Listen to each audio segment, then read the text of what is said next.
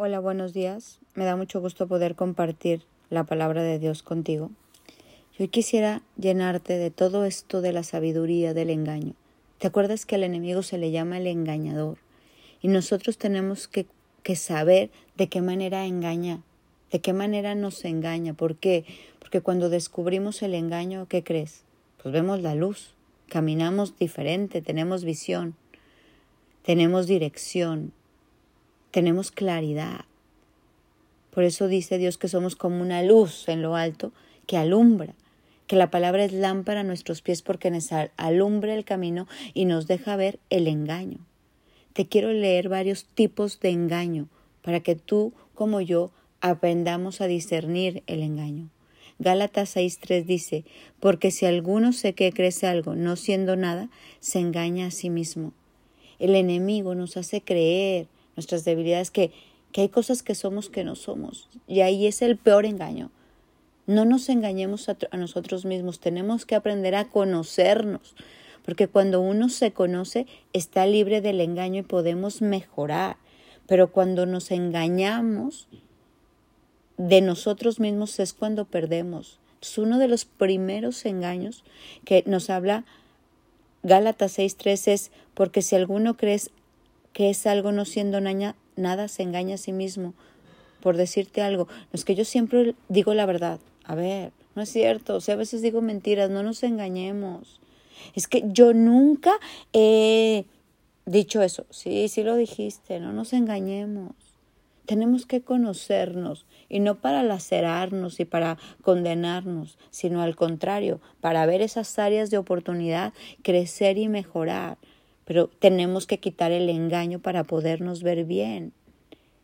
Job 15:31 dice, no confíen en la vanidad engañándose a sí mismos, pues vanidad será su recompensa.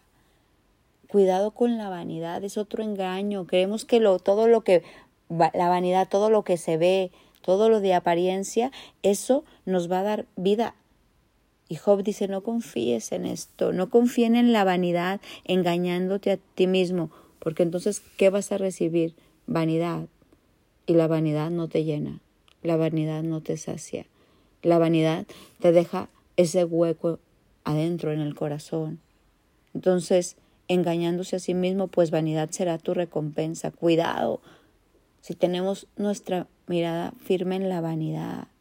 Jeremías 37, 9 dice, no se dejen engañar diciendo estos enemigos se van a ir, porque no se van a ir de ustedes si tú no haces algo diferente, si no los conquistas. Acuérdate, si no conquistas, te conquistan.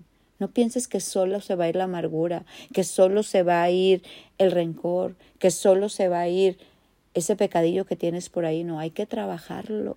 No te dejes engañar que estos enemigos de tu vida se van a ir como una vacadabra. No, vamos a trabajar para que se vayan. No se dejen engañar porque no se apartarán si tú no haces algo diferente. Abdías 1.3 dice, la soberbia de tu corazón te ha engañado. Tú que habitas en las hendiduras de la peña, en las alturas de la morada, que dices en tu corazón, ¿quién me derribará? Ahí estaba el enemigo. El enemigo, el diablo, diciendo, ¿quién me va a derribar? No te dejes engañar por esa soberbia. El peor pecado de Satanás fue su soberbia.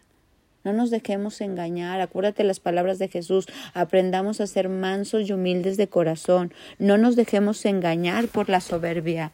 No nos dejemos engañar porque muchos vendrán en mi nombre diciendo, yo soy el Cristo y el tiempo está cerca. No te dejes engañar por eso. Nadie sabe cuándo será la venida de Dios. No te dejes engañar. Si ustedes se creen sabios según este mundo, háganse necios a fin de llegar a ser sabios. No te dejes engañar por tu sabiduría propia. Busca la palabra, busca un consejo. ¿Te acuerdas que ayer te hablé de Ezequiel? Isaías fue y le dijo, y él oró y pidió perdón y luego Isaías regresó y le dijo, Dios, detén esto. Y, Isaías, y Dios escuchó la oración de Isaías. Vamos abriendo nuestros oídos a la sabiduría. No te dejes llevar por tu sabiduría propia, sino por la sabiduría de Dios. Vamos haciendo necios a fin de ser sabios en la palabra y dejar de ser sabios según los criterios de este mundo. No te dejes engañar, Primera de Corintios 6, 9. ¿No sabes que los injustos, no heredarán el reino de Dios? No te dejes engañar ni los inmorales, ni los idólatras, ni los adúlteros, ni los afeminados, ni los homosexuales, ni los mentirosos, ni los borrachos. No te dejes engañar. Sí hay consecuencias de aquellas cosas que hacemos en contra de la palabra de Dios. Primera de Corintios 15, 33. No te dejes engañar porque las malas compañías corrompen tus buenas costumbres. Que nadie te engañe con palabras vanas, pues por causa de estas cosas la ira de Dios viene sobre los hijos de desobediencia. Efesios 5, 6. No te dejes engañar. Si decimos que no tenemos pecado, nos engañamos a nosotros mismos y la verdad no está en nosotros. Primera de Juan 1.8. No nos dejemos engañar. ¿Qué nos engaña? La soberbia, el no reconocer nuestros pecados, el creer que todo lo que dice el mundo es real. No nos dejemos engañar con las compañías que nos dicen las cosas diferentes a la palabra, con palabras vanas. No nos dejemos engañar creyéndonos sabios. Si te fijas cuánta sabiduría hay en la palabra, hoy te invito a no dejarte engañar. Hoy te invito a querer conocer la verdad y que esta verdad te lleve a libertad. Eso dice Jesús. El mundo trae engaño. El enemigo es el engañador y viene a robar, matar y destruir. Pero Jesús, yo he venido a darte vida y vida en abundancia. Y dice, y conocerán la verdad y la verdad los hará libres.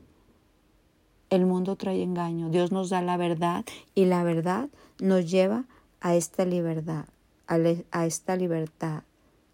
Primera de Juan 3:7 dice, Hijitos míos, que nadie los engañe. El que practica la justicia es justo como Él es justo. Vamos a conocer esta verdad que saca al descubierto todo engaño y conoceremos la verdad y la verdad nos llevará a libertad. Que todo espíritu de engaño hoy se ha quitado de nuestra vida y podamos caminar en la verdad que Jesús pagó por nosotros. Mi nombre es Sofi Loreto y te deseo un bendecido día.